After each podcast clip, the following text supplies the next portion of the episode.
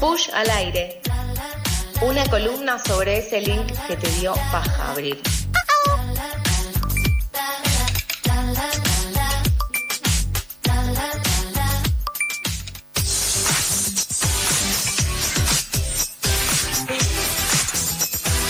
¿Querés saber todo acerca de las tendencias? Lo último que se dijo en Twitter, el último bardo. Estás en el lugar correcto porque tenemos a María José acá para poder contarte absolutamente todo lo que está pasando en redes sociales y en el mundo de la música. ¿Cómo estás, Majo? Hola Lauti, hola Flor, ¿cómo andan? Todo tranquilo, ¿vos? Bien, he decidido adoptar un gato, así que mi casa últimamente es un caos total. ¿Ya te, nada, ¿Ya te justo- rompió algún mueble? Todavía no, por suerte no, pero porque le hemos comprado muchos juguetes. Eh, pero bueno, los juguetes andan esparcidos por toda la casa y Me dijeron, toda esta mañana fue ver eh, mi, ca- mi casa hecho un caos. me dijeron igual que los gatitos como que pueden elegir tu juguete como no y si su preferencia es tu sillón, como que Ah, sí, no, no hay opción de sacarle eso de la cabeza. Sí, Sí. por suerte desafé y eligió sus juguetes. Bien, muy bien. Es un buen paso en la dirección correcta. Sí. Em, bueno, ya había adelantado la columna pasada que esta columna íbamos a seguir hablando de cringe. Sí, Sí. nos quedamos sin tiempo la última vez. Había cositas Sí, que decir exacto. todavía. Sí. Y íbamos a seguir profundizando sobre eh, el cringe este que estábamos hablando ya lo último, que era un poco el cringe despectivo le habíamos puesto según el video de ContraPoint. Em, y como es, y habíamos empezado a debatir un poco sobre eh, Twitter ya.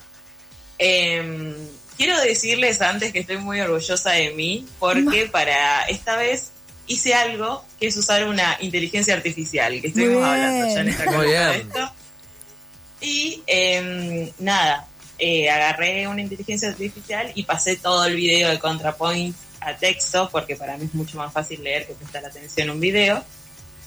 Eh, hablando de la extensión, la otra vez que decíamos que una biblioteca, en texto se pasó a 37 páginas, un texto de la facultad, tranqui. Sí, Claro. sí, sí, sí, tranquilamente. Qué boomer de tu parte poder prestarle más atención a un texto que a un video, Majo. Sí. Casi del siglo pasado, te diría.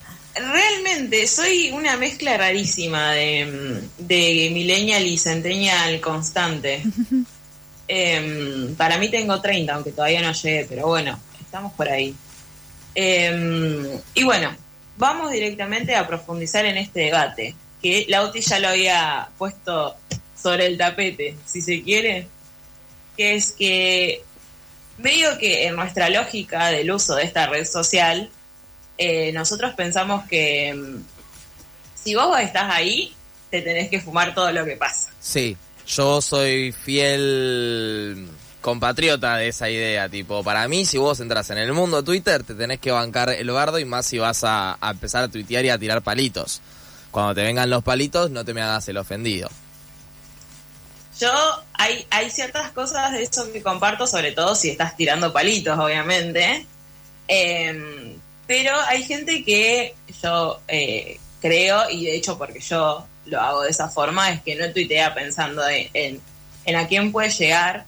De hecho, bueno, y también lo hablábamos eh, en, el, en la columna que hicimos sobre mm, fake, Sí, que no tenemos ni idea, o sea, lo- nosotros lo mandamos a una red social eh, pensando que nadie lo va a ver y de pronto justamente el nuevo algoritmo de, eh, de TikTok, perdón, de Twitter hace que te lleguen cosas random Sí, de la nada sí, sí. y de repente se te viraliza un tweet bastante boludo, si se quiere. De hecho, nuestra compañera Sofi siempre se queja de que se viralizan sus tweets más eh, pavos y que los más serios con, eh, no sé, análisis profundos nunca. claro, es que es así. sí. Y de hecho, hace poco, va, cada tanto pasa, vamos a, a contar una intimidad de, de- de- de este programa, que cada vez que se viraliza un tweet de alguien, lo festejamos. Sí, claro, Sí, por supuesto. obvio. y lo ponemos. Y también a mí me pasó hace poco que se me viralizó un tweet que era muy boludo sobre eh, que Nicky Nicole y Jackson Wang, que es un idol de K-pop, eh, habían estado de fiesta juntos.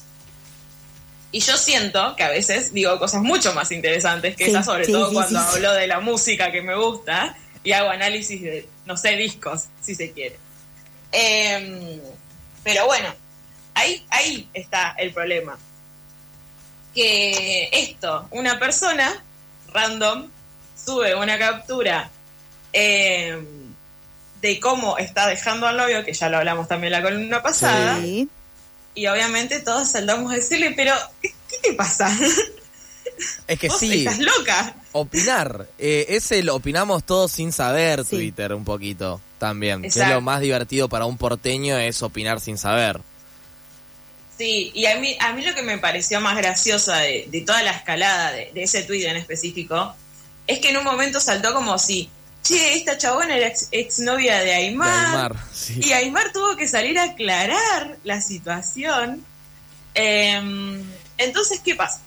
Vamos, volvemos ahora al cringe. Sí. Eh, con todas estas situaciones, nosotros cuando tuiteamos no pensamos en lo que va a pasar, muchas No. veces eh, termina pegando, otras veces que no, va- pasa y pasa y pasa, pero ¿qué pasa? Muchas veces eh, nosotros cuando tuiteamos o retuiteamos cosas criticando, opinando, lo que sea, nunca sabemos cómo se va a entender eso. Y suele pasar mucho de que últimamente el cringe viene funcionando como un disciplinamiento social, esto también ya lo habíamos dicho, Sí. pero porque muchas veces nosotros usamos el cringe para mirar, eh, para mirar con cierta mm, superioridad moral a otro. Sí, Y lo puedo poner en un ejemplo muy básico, que cuando en la columna anterior, cuando a ver, la abrí, básicamente hablaba de los acampes de las eh, fans de Taylor Sí. Swift. Sí. Que todos ya nos estábamos cagando de risa. O sea, yo misma que voy a ir a ver a Taylor, me estaba cagando de risa de eso. Bueno, que quizás es un Eh, poco desproporcionado. Claro. Eh, pero ahí lo que va, a lo que voy es que me preocupa cuando nosotros hacemos esto. Eh, porque primero, le generamos a otras personas el, el miedo a ser foco de cringe. O sea, Sí. eh, porque esto es como, bueno, yo sí, sí, si me voy a, a cierto lado de- de- del fanatismo o de lo que sea, voy a ser eh, foco de cringe. Y además de que, ¿qué ganas tenemos de estar siempre juzgando al otro? Siempre eh, como avalando nuestra eh, forma de pensar, nuestra forma de ser a partir de, de denigrar a otra persona. Eh, y sobre todo esto, nosotros muchas veces nos da cringe personas y las mandamos a laborar. Es como, no, no, no podemos ver, no podemos, pero no podemos, no toleramos ver que otras personas disfrutan, porque No. para nosotros tendrían que estar laborando. Sí. Es que el país se saca adelante Laburando. laburando. Bueno, pero manso favor le estamos haciendo a la derecha que odia el disfrute, Sí, sí, básicamente. sí, sí. Nadie se dio cuenta. No, o sea, claramente todos lo sabemos, ¿no? Estoy diciendo obviedades, pero a mí realmente me preocupa, porque encima es como, si tenés tanto tiempo también para estar mandando gente a laburar, ¿vos qué estás haciendo? ¿Estás No, laburando no, o no, claro, no. hermane? Estás laburando con pantalla partida con Twitter del otro lado. Muy bien, same, same. Eh, lo hago todo el tiempo igual. Pero bueno, esto pasa mucho, me da mucha bronca, sobre todo porque yo intento, intento mucho no meterme en todas las discusiones de Twitter. Hay veces que me sobrepasan, hay veces que me sobrepasan y mi novia me ve acá loca, tipo, hablando sola, enojada. Te imagino. Y me dice, pero para un poco. Y yo, no, pero me da bronca, porque lo, lo que lo, lo que yo creo que es inteligente de mi parte que hago es que no la, lo- no la llevo a la red social. Ah, te lo Porque- solo te, solo te ofuscás sola. Los problemas Sí, en exacto. casa. Exacto. Pero porque tengo mucho miedo de meterme en esas discusiones porque después no tengo ganas de del bardo que se genera de ese de esa lógica. de No, no, no, no. No, de después tener que poner candadito porque realmente no te van a parar de llegar notificaciones durante 48 Sí. horas, quizás. Es muchísimo. Es, exacto. Y encima esto, que muchas veces eh, las personas se cagan de risa de alguien que les da cringe y después sale una horda de personas a defenderla. No sé, pienso, vamos a meternos más en la lógica de, de, de los fandoms de, de, de música en general. Hmm. Tipo, vos te cagás de risa, no sé, ah, el Duki, tal cosa. Te saltan a responder todos los, los fans Sí. del Duki y anda a bancártela esa, porque no es fácil, eh, no es fácil. No es fácil que te caigan las Swifty, que te caigan las Army. No, no, no. ni Las nada. del Ali. La Army del Ali es un delirio. O sea, no puedes decir absolutamente nada porque te cuelgan. Bueno, em, yo una vez tuiteé eh, diciendo qué linda que es Ángela Leiva y me saltaron un montón de fans de Karina la Princesita a bardearle. Y yo dije, ¿Por pero chicos, yo no dije nada. Yo no dije nada. O sea... Además siento que en ese momento vos pensás que va a ser eterno, porque es muy fuerte en el momento. Y decís, esto va a ser eterno. Y en realidad tu foto de perfil al, al próximo niño, niña cringe, ya se lo olvidaron. Tipo, ya no saben ni quién es tu usuario. Pero en el momento sos la persona del de Twitter. O sea, sos el tweet que está retuiteando a todo el mundo, sos el tweet que está contestando a todo el mundo. Y básicamente te está viendo todo Twitter.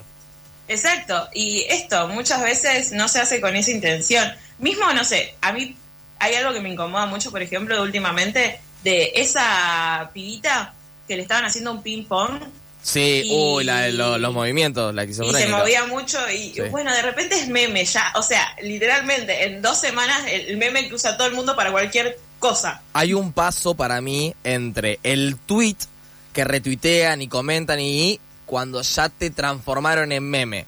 Y lo peor, cuando vas a quedar para toda la vida, o sea, vas a aparecer en todos lados, es cuando te pasan a sticker.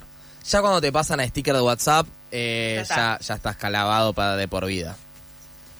Bueno, como para ir cerrando, yo quiero decir que muchas veces tengamos cuidado con lo que vamos a estar tildando de cringe y diciendo, "Mm, no sé si está bueno esto, porque hay veces que el cringe roza el bullying en internet. Sí. Es, es como que casi van de la mano. Que hay algunas cosas que está bueno que nos den cringe, como, no sé, las campañas electorales de Bullrich, las cosas que dicen ciertas personas de derecha en la televisión, y otras cosas que nos podemos cagar de risa, creo yo que está bueno que lo hagamos en nuestro grupo de amigos, con nuestra persona que tenemos al lado, sin romper nada en internet, porque podemos exponer a personas que no querían tanto que se sepa toda Claro. su vida a, Sí, sí, sí, sí, sí. a eso. Porque esto, de repente estás google- buscando en Instagram una persona que tuiteó algo y diciendo que es la exnovia de Pablito Aymar, cuando nada que ver. Nada que ver. A mí me gusta Pero- mucho cuando en los hilos de Twitter empiezan a revisar el perfil de la persona a la cual le están dando con un palo y dicen, pero mirá lo que escribiste en 2015, si sos un boludo, no sé qué. Y ahí es cuando ves que está, hay investigación previa antes del insulto. Esas son las personas que realmente se están dedicadas a, a, a- meterle más fuego y leña a este cringe y que tienen que agarrar la pala.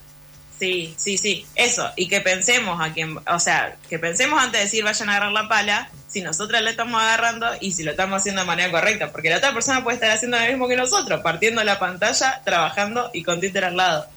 Así que eso, repensemos un poco esto del cringe en redes sociales, sobre todo en Twitter y en, y en TikTok, que nada, son las redes del momento.